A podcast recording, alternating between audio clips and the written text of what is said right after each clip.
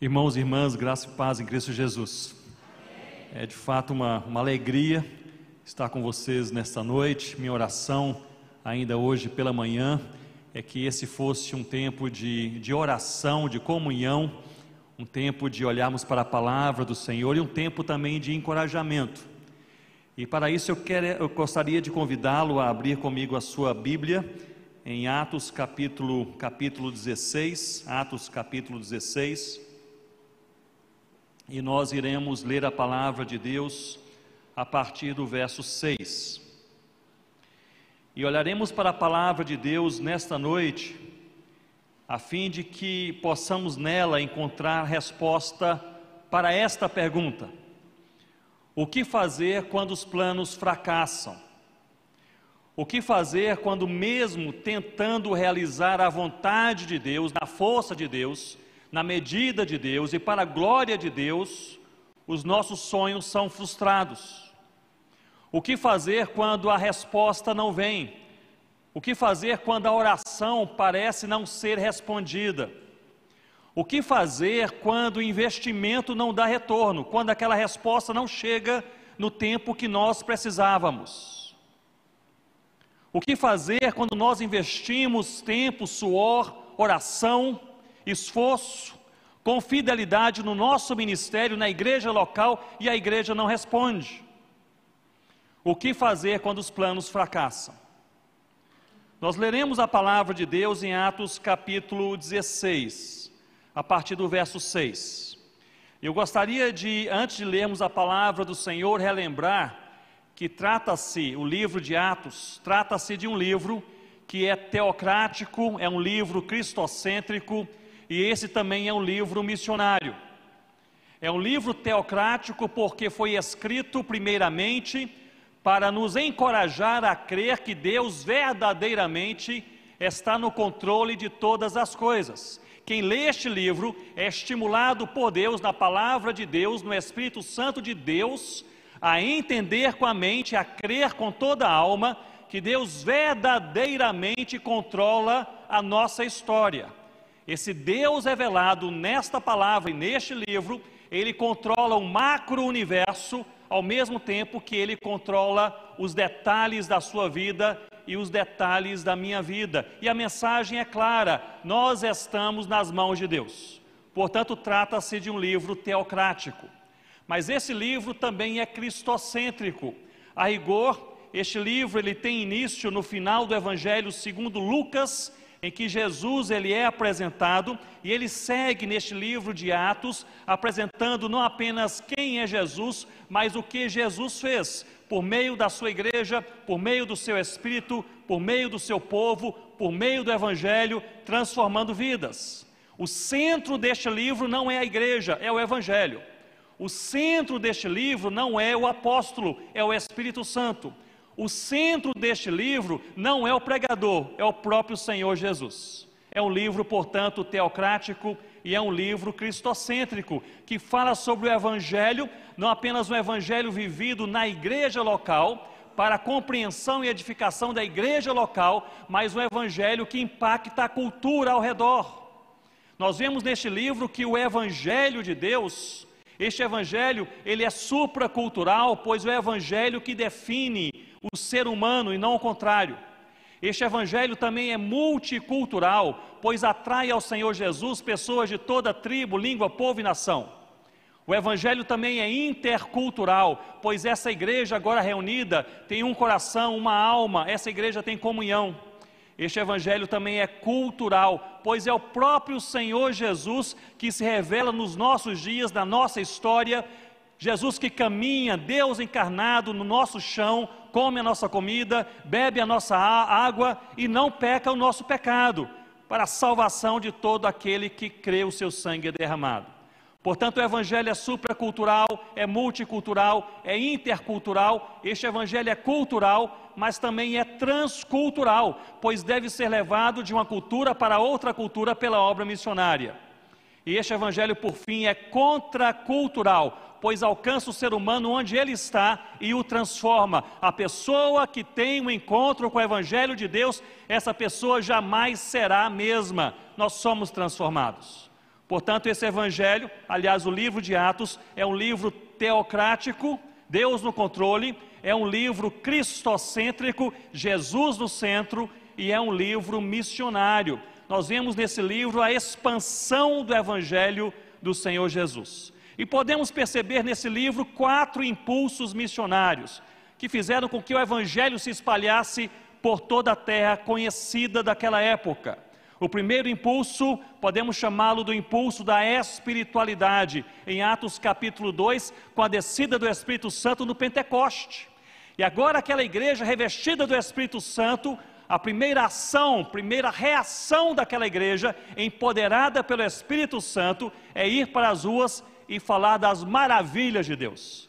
O segundo impulso, podemos encontrá-lo em Atos capítulo 8 e chamá-lo do impulso do sofrimento. A igreja agora perseguida, ela não se acanha, ela não se enclausura, ela vai por toda parte pregando a palavra de Deus.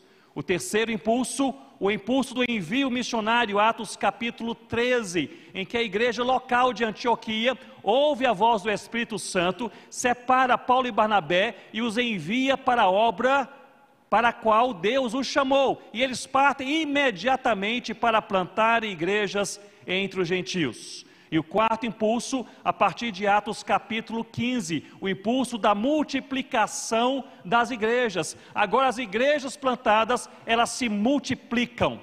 Novas igrejas nascem, o evangelho se espalha por toda parte. Com isso em mente, portanto, fique de pé comigo para lermos Atos capítulo 16, verso 6 em diante. Diz assim a palavra, palavra do Senhor. E percorrendo a região frígio-gálata, tendo sido impedidos pelo Espírito Santo de pregar a palavra na Ásia, defrontando Mísia, tentavam ir para a Bitínia, mas o Espírito de Jesus, o que irmãos? Não permitiu. E tendo contornado Mísia, desceram a Troade. À noite, sobreveio a Paulo uma visão na qual um varão macedônio estava em pé e lhe rogava, dizendo: Passa a Macedônia e ajuda-nos. Verso 10, todos juntos. Assim que teve a visão, imediatamente procuramos partir para aquele destino, concluindo que Deus os havia chamado para lhes anunciar o Evangelho. Você pode se assentar com a sua Bíblia bem aberta comigo nesse texto, por favor. Um pouco do contexto. Nos encontramos aqui em plena segunda viagem missionária do apóstolo Paulo. Era uma época do auge ministerial de Paulo e sua equipe.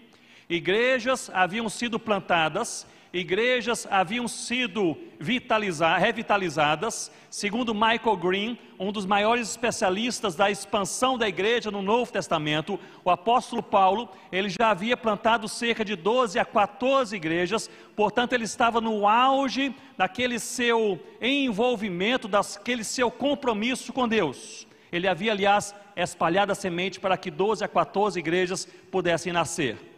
A equipe de Paulo estava formada, a sua equipe também crescia. Era uma equipe sólida, apesar de um problema que gerou uma divisão, mas mesmo dividida, essa equipe seguiu plantando igrejas por diversas partes.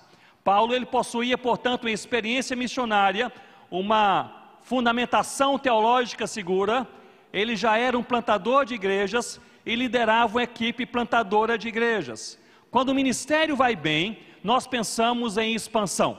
É assim que acontece. Quando o trabalho vai bem, o projeto vai bem, nós pensamos em expansão. E assim também aconteceu com Paulo e com a sua equipe. Eles pensaram agora é momento de expandir o ministério, nós vamos pregar o evangelho e plantar igrejas na Ásia.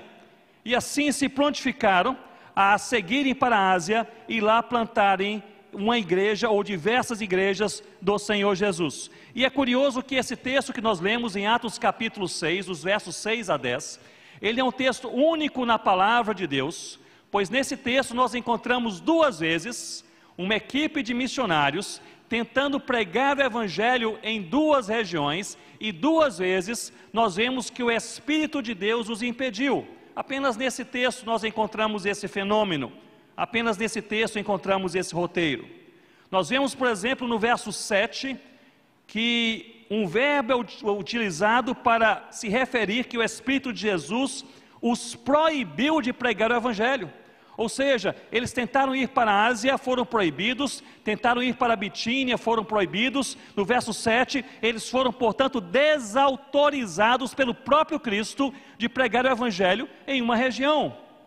Quem se oporia à evangelização da Ásia? Deus se opôs. Quem se oporia à evangelização da Bitínia? Deus se opôs. Nós vemos, portanto, no versículo 9 em diante, uma grande frustração tomando conta dos seus corações. E portanto, levanta-se aqui a pergunta iniciada na exposição desse texto: O que fazer quando os planos fracassam? O que fazer quando o coração bem intencionado caminha passos certos, mas as portas se fecham? Os planos fracassam. Nós somos frustrados. E justamente no versículo 9 em diante, eles descem a Troade, proibidos pelo próprio Deus de seguir para a Ásia, de seguir para a Bitínia, eles descem até, até a Troade, e ali Paulo tem uma visão, e nós lemos esse texto. A visão de um homem macedônio que diz: passa a Macedônia e ajuda-nos. Tudo parece estar resolvido. Muito bem, agora nós temos a visão, entendemos qual é a direção de Deus. Vamos para a Macedônia. Eles estavam a dois dias da Macedônia, partiram, portanto, imediatamente ali. No versículo 10, eles chegam até a primeira cidade da Macedônia, que é a cidade de Filipos. E no versículo 12 em diante, nós vemos que os planos continuam a fracassar. Eles não encontram um varão macedônio, na verdade encontram uma mulher que é Lídia, que é forasteira de Tiatira, nem mesmo da cidade de Filipos. O que fazer quando os planos fracassam? Versículo 16 em diante, a situação parece se tornar ainda mais complexa. Uma jovem persegue Paulo e sua equipe, e ali então ela é uma jovem, uma jovem possessa, usada por alguns homens para, por meio daquela possessão e de uma maneira ali elaborada, ela se apresenta como vidente, aquela que sabe o que vai acontecer na vida de algumas pessoas. Eles recebem dinheiro por meio daquela jovem possessa que fala para as pessoas a respeito das suas vidas. Paulo finalmente ele expulsa o demônio daquela jovem possessa. Em outras circunstâncias, quando um demônio era expulso, as pessoas eram atraídas ao Evangelho, elas se abriam para a palavra de Deus. Aqui acontece justamente o contrário: os homens ficam enfurecidos, eles perderam agora a sua fonte de renda. As pessoas também, uma grande multidão, se enfurece. Paulo e equipe são levados para uma praça, e Paulo e Silas, eles são açoitados e finalmente encarcerados a história parece que cada vez mais encontra uma complicação. Os planos parecem fracassar momento após momento.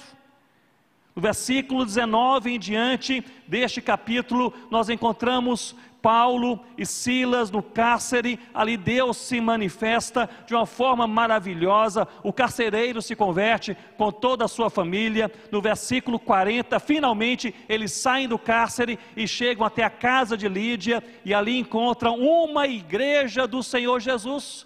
No meio dos planos que fracassaram, Deus fez nascer uma igreja. No meio dos planos que frustraram seus corações, Deus chamou pessoas, transformou vidas, colocou e ajuntou aquele povo em uma igreja local. E essa igreja que nasceu no meio de tamanha frustração, não foi uma igreja qualquer. Essa igreja de Filipos, depois, chega a enviar Epafrodito como missionário.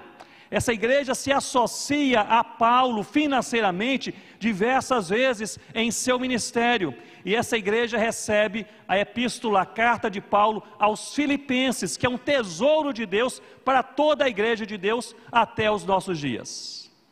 O que fazer quando os planos fracassam? Eu gostaria de pontuar pelo menos duas ou três atitudes de Paulo e da sua equipe perante este momento de frustração ministerial. Eu gostaria que você me acompanhasse ao longo do capítulo 16. E eu creio que a primeira coisa que eles fizeram, e nós também devemos fazer, perante planos que fracassam, é nós nos mantermos na trilha da espiritualidade.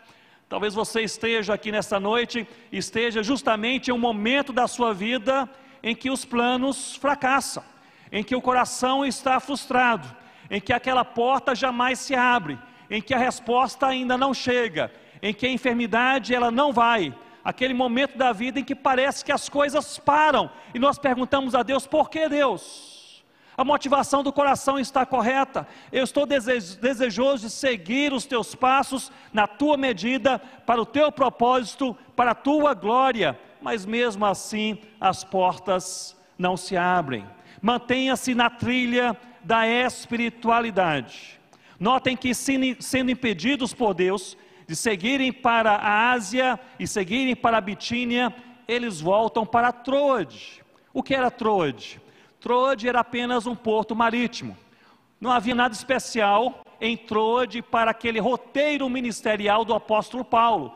Troade foi apenas um local para pausar, um local para aquietar, um local para ir e parar um pouco, olhar para Deus e certamente perguntar o que está acontecendo, qual é a tua direção, qual é o próximo passo. Troade um foi um local para Paulo e a sua equipe, um local de aquietar o coração e refletir na presença de Deus sobre o caminho de Deus.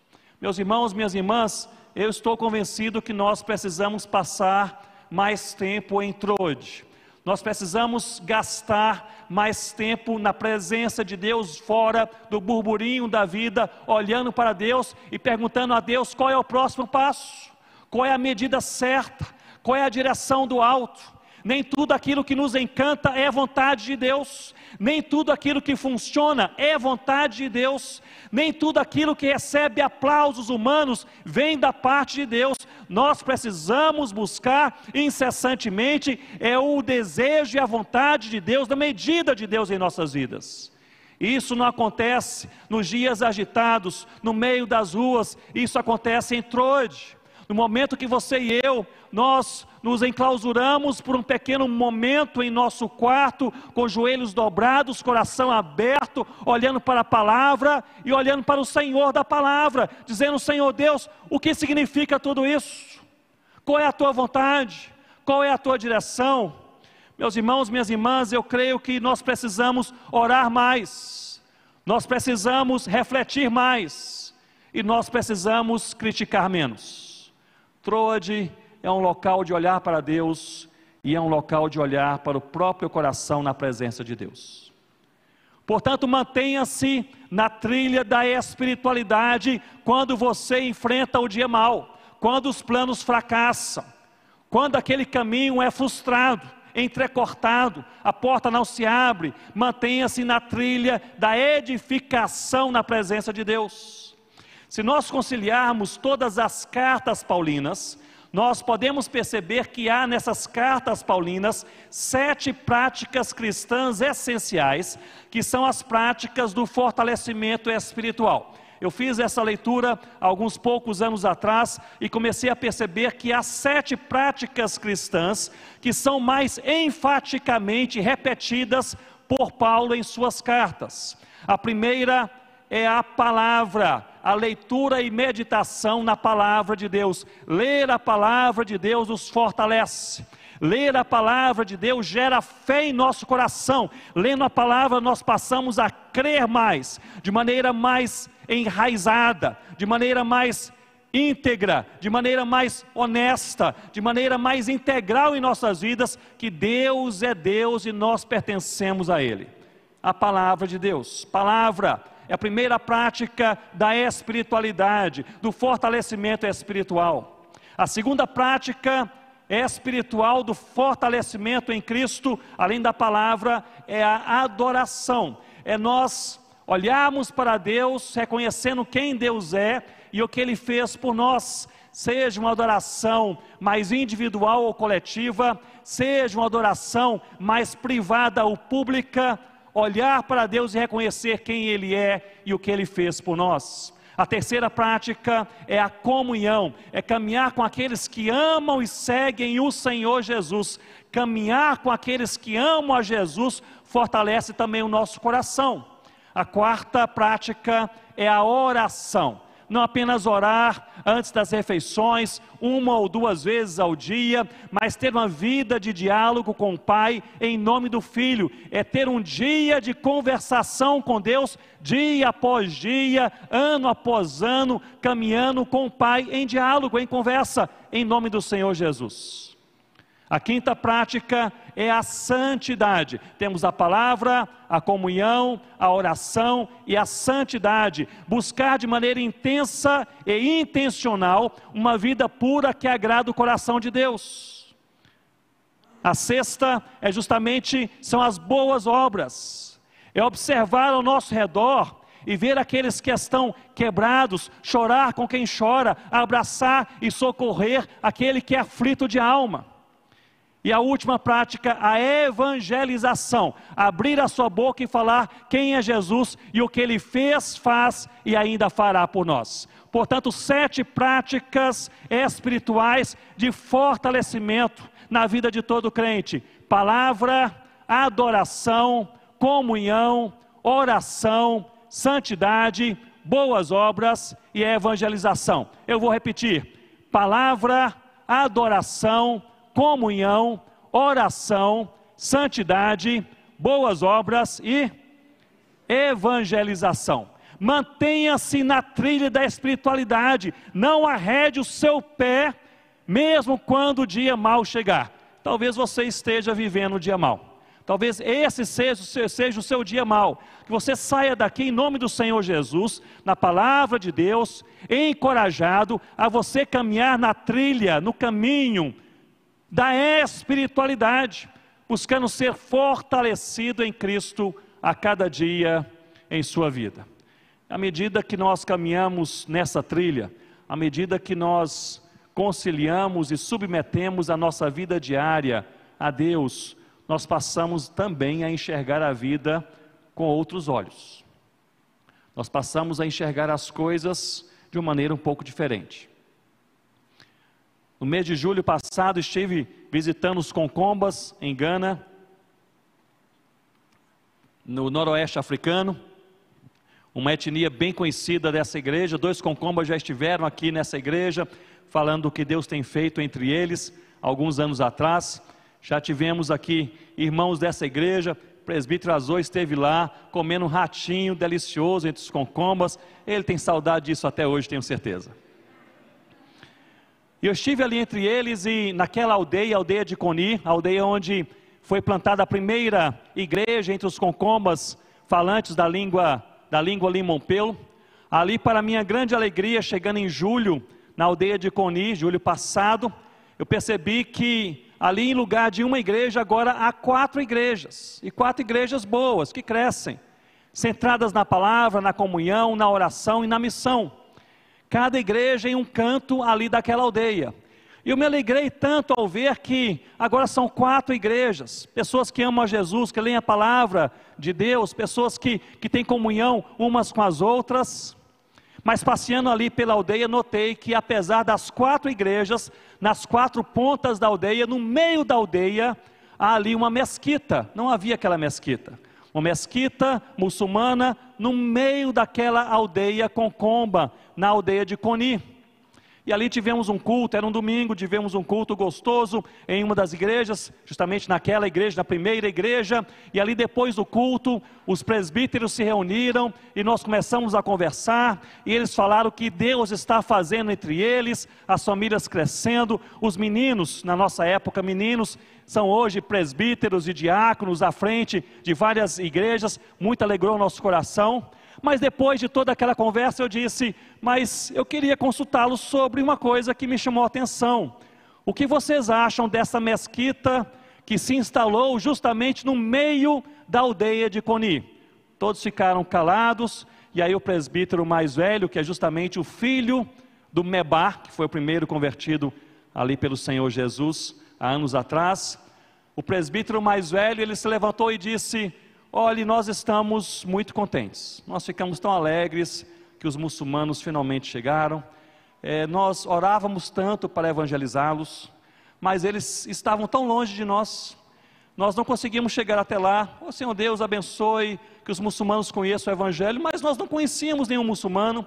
E de repente chegaram 16 muçulmanos dizendo que queriam morar aqui entre nós. E nós falamos, glória a Deus, que oportunidade boa. E nós falamos: olhem, fiquem logo, morem no centro da aldeia. Eles estão cercados por quatro igrejas. E nós temos tido tantas oportunidades para lhes falar do Evangelho do Senhor Jesus. Quando você anda nesse caminho da espiritualidade, você passa a ver o mundo com outros olhos.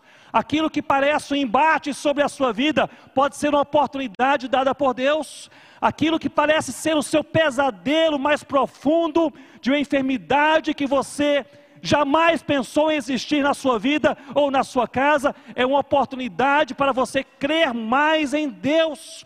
Aquele vizinho que lhe perturba, que lhe agride, que lhe ofende, ao invés de ser agora um movimento, um ambiente ali exaustivo e cansativo de moradia, torna-se uma oportunidade para você testemunhar quem é Jesus e o que ele fez por você. Quando nós caminhamos na trilha da espiritualidade, nós vemos o mundo com outros olhos. Uma outra atitude do apóstolo Paulo e sua equipe foi justamente na sua relação com as pessoas que eles encontraram no caminho. Eles investiram nas pessoas, mesmo as pessoas mais improváveis.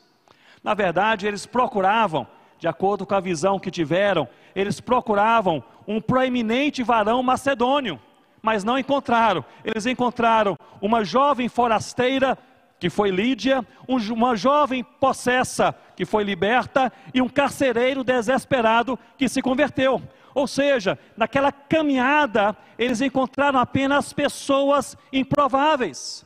Mas essa jovem forasteira, aparentemente solteira, que foi Lídia, foi tremendamente, apesar de improvável, tremendamente usada por Deus.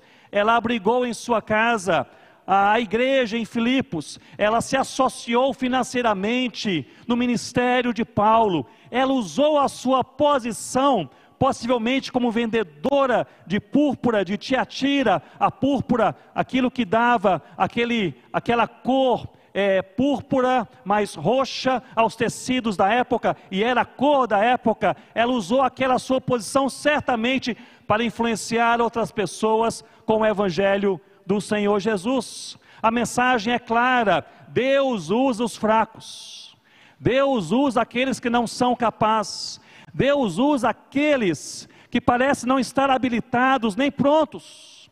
Na verdade, você e eu, nós não podemos nem devemos medir o nosso envolvimento com a obra e com a vontade de Deus a partir da nossa habilidade pessoal, mas sim a partir da vontade de Deus pois Deus nos fortalece à medida que fazemos a Sua vontade. Ele também nos equipa, Ele também nos habilita, Ele também nos prepara, mas Deus usa cada um dos seus filhos à medida que esse filho, que essa filha faz a Sua vontade. Portanto, a pergunta que você e eu precisamos responder ao fim de cada dia não é se você tem a força, se você tem a habilidade, se você é o melhor, se você sabe fazer, a pergunta que nós precisamos responder é esta: estamos fazendo a vontade de Deus? Pois à medida que estamos na vontade de Deus, somos fortalecidos por Deus, mesmo as pessoas mais improváveis. E devemos nos lembrar que, de certa forma, todos nós somos improváveis. Somos aqueles que não têm, aqueles que não são, aqueles que não têm o, o melhor preparo, não estão na melhor posição, mas Deus tem essa, essa habilidade, esse desejo de usar os mais fracos. Nós precisamos nos certificar que estamos na vontade de Deus. Foi isso que aconteceu com Paulo e a sua equipe. Ao receberem aquela visão, passa a Macedônia e ajuda-nos. No dia seguinte partiram, obedeceram. Eles desejavam e tinham um compromisso com a vontade de Deus. uma experiência alguns anos atrás, e certamente já partilhei aqui na igreja Presbiteriana da Penha. Anos atrás fui convidado para pregar em um congresso é, evangélico de pequenas igrejas no sul da França, um local onde há poucos crentes, as igrejas são pequenas, mas ali a cada dois anos fazem um congresso, reúnem algumas igrejas e é um momento abençoado por Deus. Fui convidado para falar naquele congresso sexta, sábado e domingo. E eu não falo francês, precisava de um intérprete para traduzir do inglês para o francês. E ali eu estava viajando para aquele compromisso e orando a Deus, Senhor Deus, eu peço que o Senhor possa prover um bom intérprete. Quem aí precisou já de um tradutor, de um intérprete, sabe do que eu estou falando. Né? Ali um bom intérprete faz toda a diferença.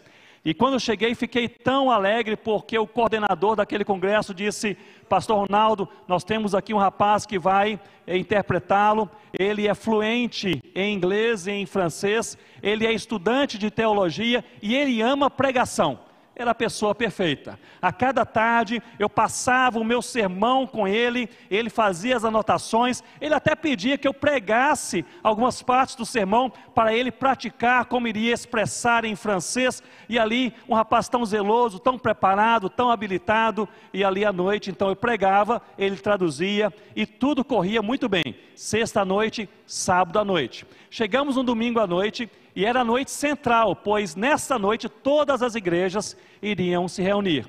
E ali eu havia repassado o meu sermão com ele, preparado tudo. Tamanha foi a minha surpresa. Logo antes do culto, recebi ali uma, uma notícia de que houve um imprevisto e aquele intérprete não poderia ali participar do culto da noite. Eu fiquei preocupado, olhei aí para o coordenador, ele disse: Ronaldo, não se preocupe, estamos aqui conversando nas redes sociais, tentando encontrar um voluntário de última hora. E quando, enquanto ele conversava comigo com seu celular é, em mãos, ele olhou e disse: Olhe, já temos aqui um voluntário, aliás, uma voluntária. Ah, ela tem experiência como tradutora, já trabalhou interpretando pessoas há mais de 30 anos atrás. É, está aposentada, sim, mas ela disse que apesar desse tempo parada, ela está pronta. Aliás, está chegando na igreja. Aliás, não, não na igreja, mas no ponto de encontro. Eu olhei e aquela senhora estava vindo em minha direção. Era uma senhora bem idosa, andando com a sua bengala. Eu me aproximei dela, a cumprimentei e ela respondeu, mas a sua voz era tão frágil que ela sussurrava. Eu disse: Como a senhora está? Ela respondia eu não ouvia. Eu fiz uma segunda pergunta, ela respondia eu não ouvia. Eu me sentei ao seu lado no primeiro banco, falei alguma coisa e tentei assim a ouvir a sua resposta, ela apenas sussurrava. E eu comecei a ficar, obviamente, preocupado. E ali olhei para ela, coloquei o meu ouvido bem, bem próximo do seu rosto e disse: A senhora quer saber em que texto eu vou pregar hoje à noite? Só para saber o texto. Ela olhou para mim, ela disse, e eu ouvi, ela disse: Meu jovem, não se preocupe, vai dar certo. E aí eu comecei a me preocupar. Eu falei, mas eu tenho aqui, se a senhora não quer saber o texto, mas eu tenho aqui as anotações do sermão. Se a senhora quiser olhar apenas os dois ou três pontos principais, eles estão aqui nas minhas mãos. Ela olhou para mim, sorriu e repetiu: Meu jovem, não se preocupe, vai dar certo. E eu comecei a orar. E meus irmãos, de fato, eu fiquei preocupado. Quando chegou no momento da pregação, eu estava um pouco ansioso, ajudei aquela senhora a subir no púlpito, ela colocou ali a sua bengala encostada e eu ajeitei o seu microfone, comecei a falar Tamanha foi a minha surpresa, aquela senhora se agigantou naquele púlpito. Jamais vi uma pessoa traduzindo tão bem como aquela senhora naquela noite, no ritmo certo, do jeito certo, no tom certo, e até mesmo no final do sermão, quando a gente está mais animado e fala mais rapidamente, eu terminava uma frase e ela terminava a tradução da frase comigo. Um negócio assim impressionante. Terminou então o culto, ela ali cansada, eu também, sentamos novamente no primeiro, no primeiro banco, e eu disse: Muito obrigado pelo trabalho, pelo esforço que você fez hoje à noite, trabalho tão bom. Ela olhou para mim e ela disse essa frase, da qual eu não me esquecerei.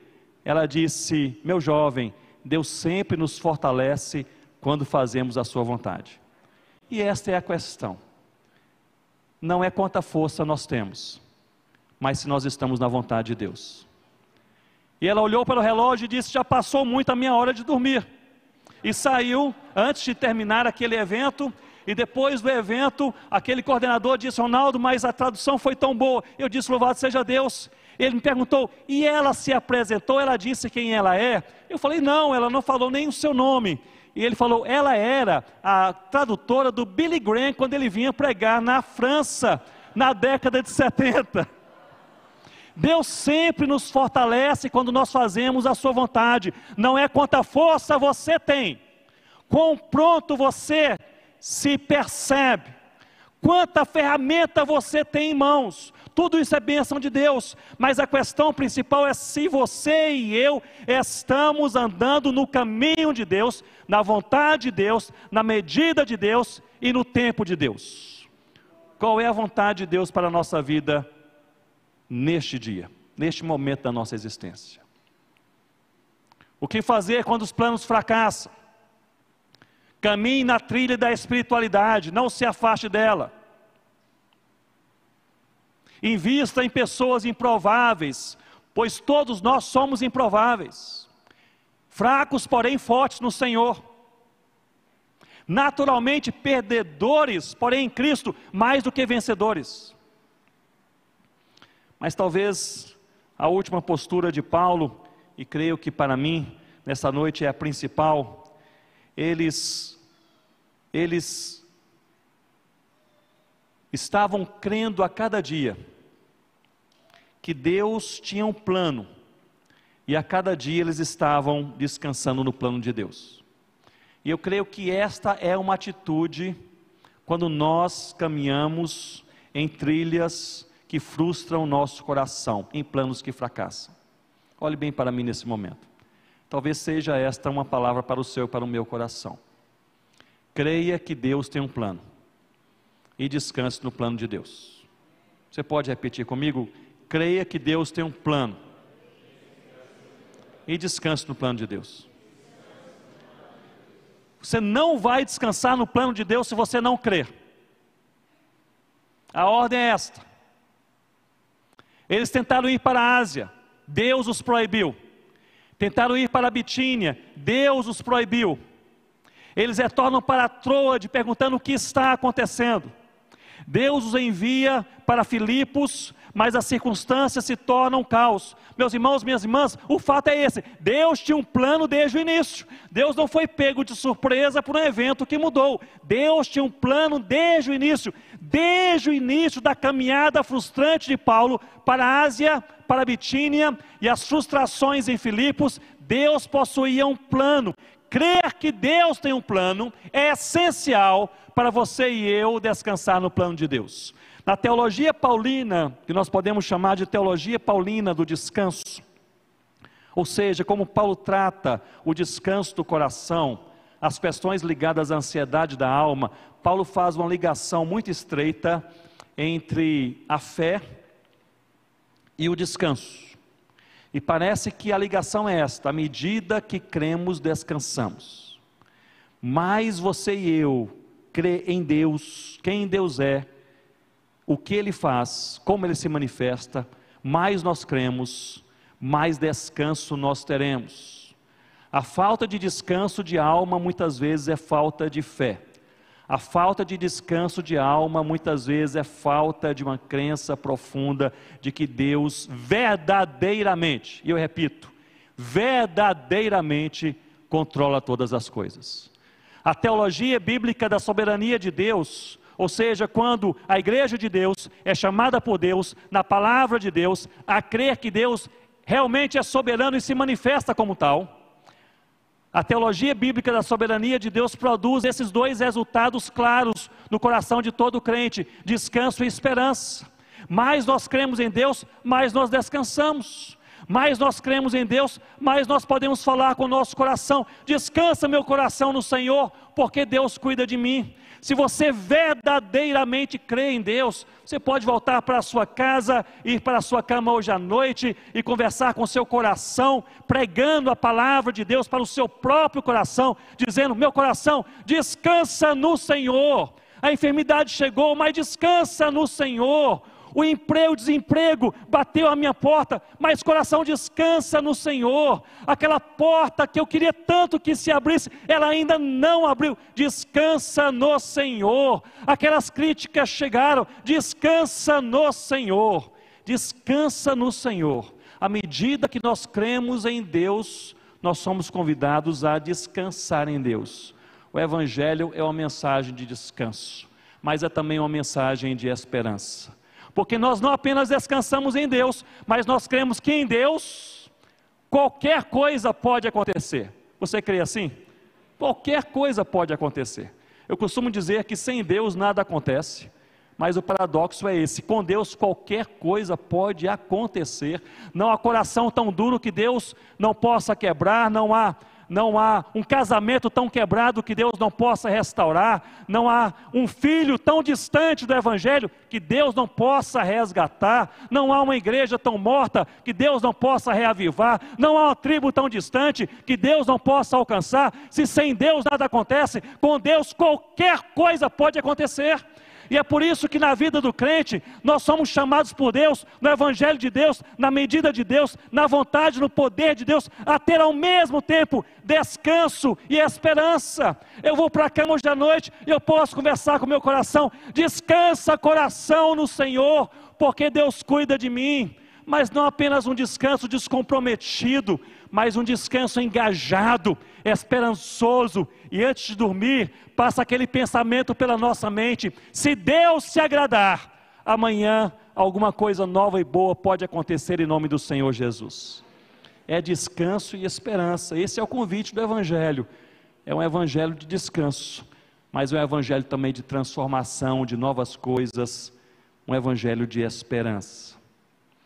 Confiar em Deus e descansar enquanto caminha no plano de Deus, sem dúvida, é o modelo de Cristo. Mas nós não lemos o versículo que para mim é o versículo mais fascinante desse capítulo, versículo 25. Eu deixei esse versículo para esse último ponto que eu aqui mencionei. Creia que Deus tem um plano e descanse no plano de Deus. Pois no verso 25, Paulo e Silas estavam aprisionados. E o verso diz assim: por volta da meia-noite, Paulo e Silas, ok, irmãos? Oravam e cantavam louvores a Deus. Meus irmãos, por volta da meia-noite, depois do dia mal, depois do caos, expulso o demônio, aqueles que ganhavam dinheiro com a jovem possessa, os arrastam para a praça, eles são humilhados, são açoitados, eles são envergonhados, são colocados em prisão, eles não sabem o que vai acontecer.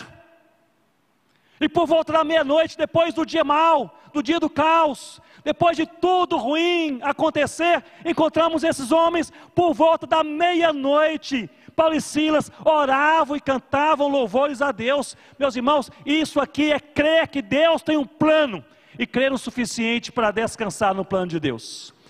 E crer olhando para Deus e dizendo: Senhor Deus, eu não entendo o que está acontecendo, eu não sei por que estou passando por essa provação.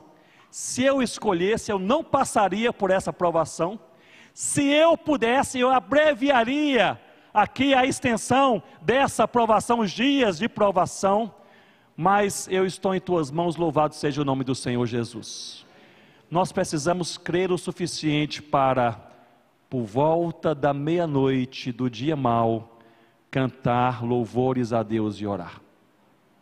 Louvado seja o nome do Senhor Jesus. Para quem ama e segue Jesus, o caos pode ser um momento de adoração e não de desespero. Um momento de celebração da bondade de Deus e não de quebra por causa das provações da vida. Uma coisa eu gostaria que você e eu saíssemos daqui bem lembrados. Nenhuma provação da vida jamais será maior do que a bondade de Deus. Nenhuma. Nenhuma provação que você enfrenta ou enfrentará será jamais maior do que a bondade de Deus. A bondade de Deus excede qualquer provação que se instale em nossa vida em nossos dias. E por isso que Em momentos de caos, nós podemos dizer: nós não estamos entendendo, mas louvado seja o nome do Senhor Jesus.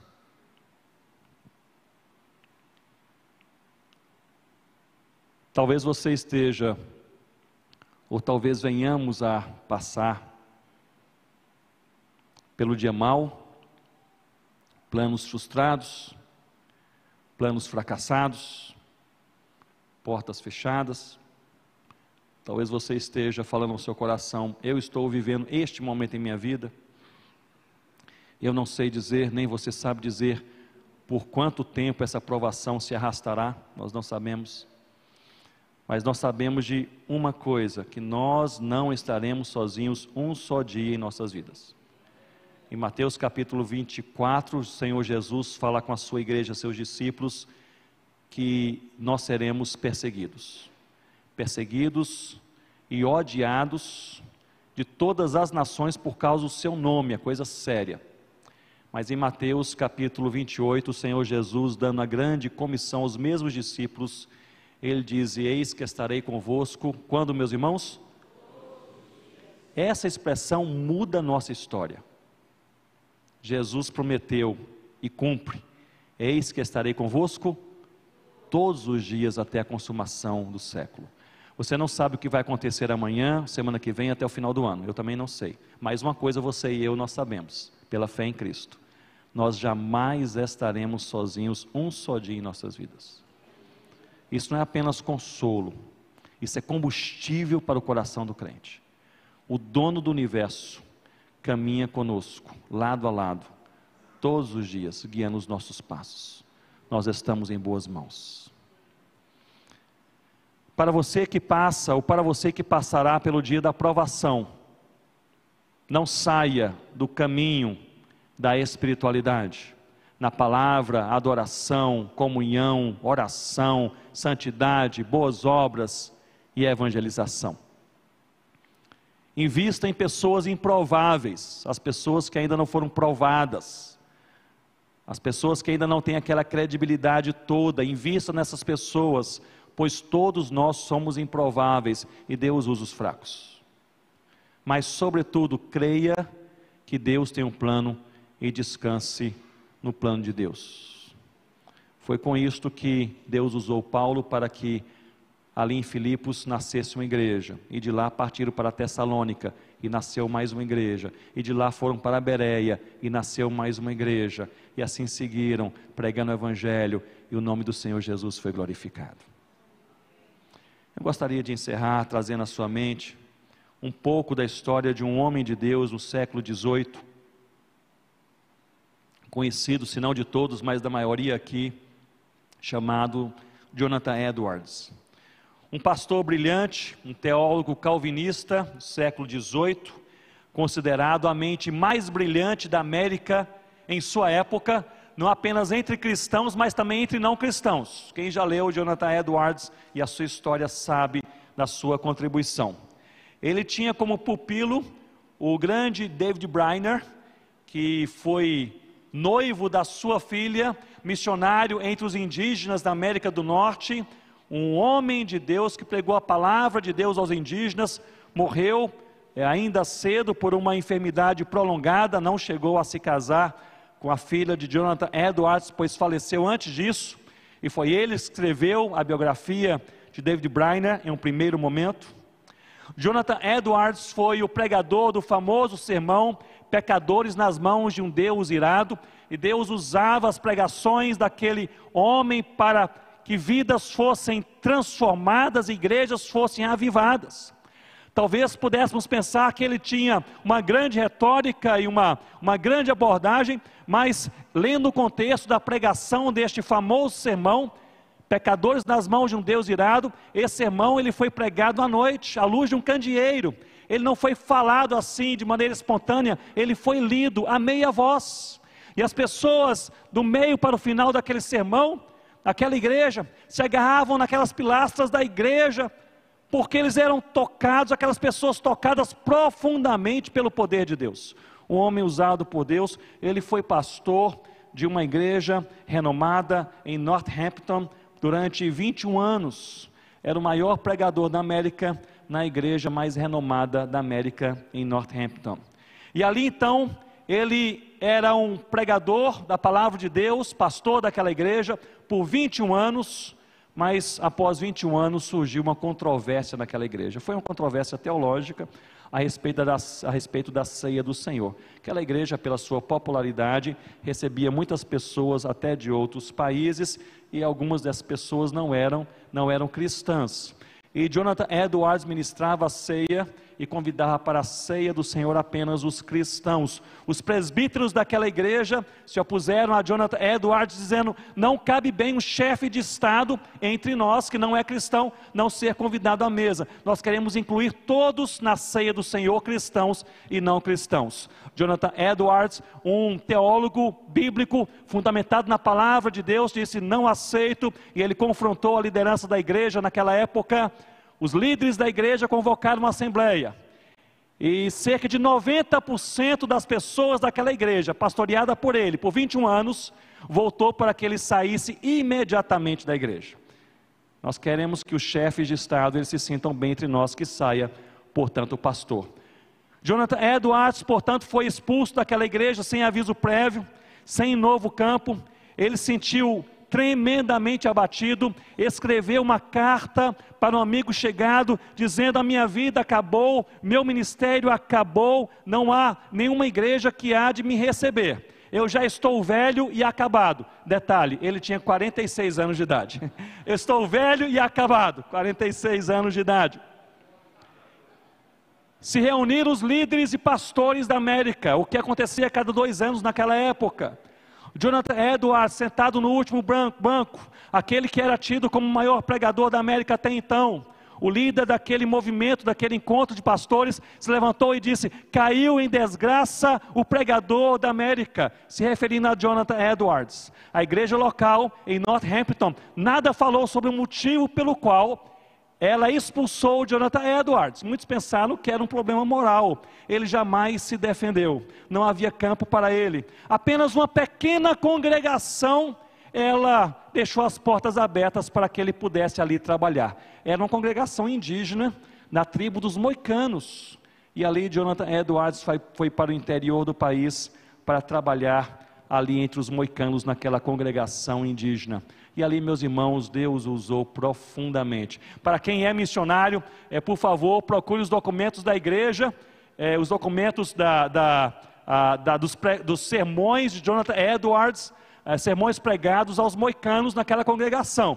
Algo no século XVIII, mas algo altamente bíblico e ao mesmo tempo contextualizado primeiro sermão que Jonathan Edwards pregou aos moicanos foi pregado fora da igreja, pois ali era uma igrejinha com estilo inglês. Ele disse: Vamos sair do templo, eram indígenas, vamos para a beira do rio e aqui vamos olhar para a criação. Abriu a palavra de Deus e pregou sobre Jesus Cristo, a água viva e Deus, o Criador de todas as coisas. Foi uma revolução, um avivamento espiritual. Deus usou aquele homem, ali ele trabalhou durante sete anos. E ao sair, daquele, daquele ministério. Ele escreveu uma carta àquele mesmo amigo, ao qual ele disse que já estava velho e acabado, com 46 anos de idade. Escreveu uma carta àquele amigo e ele disse o seguinte: Quando os planos fracassam, aliás, quando os planos fracassaram, junto à igreja de Northampton, Deus deu direção para aquilo que seria o tempo mais frutífero abençoado e alegre de toda a minha vida e de todo o meu trabalho. Quando os planos fracassaram, Deus tinha um plano. Portanto, creia que Deus tem um plano. E descanse no plano de Deus, em nome do Senhor Jesus. Vamos orar, curva sua cabeça. Senhor, nós estamos perante o Senhor nessa noite, o Senhor conhece a nossa vida, conhece os nossos dias, conhece o nosso coração, conhece o dia de amanhã. E não apenas o Senhor sabe, mas o Senhor faz. O Senhor é, o Senhor controla. O Senhor é soberano. Deus, eu quero orar por irmãos e irmãs que porventura estão aqui nessa noite, ou talvez assistindo, participando desse culto pela internet. Eu quero orar, Senhor Deus, por aqueles que porventura estão vivendo justamente este momento, o momento da vida em que os planos fracassaram, o momento da vida em que enfrentam apenas frustração, o dia mal que parece não acabar jamais. E vez por outra, acuados pela pressão da vida, começam a perguntar: por que isso está acontecendo?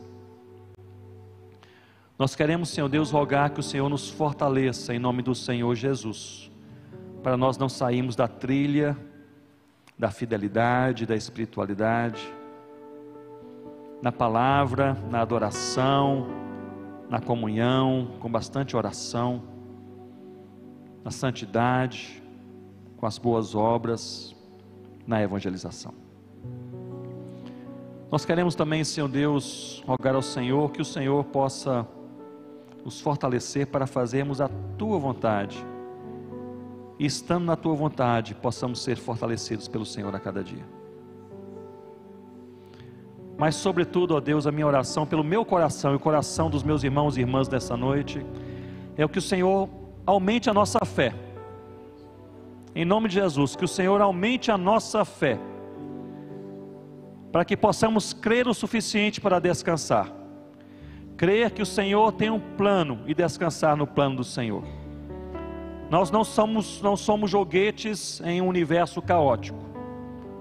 Nós não dependemos da sorte, nem do acaso, nem do contexto, nem dos homens, nem do mundo e nem do diabo.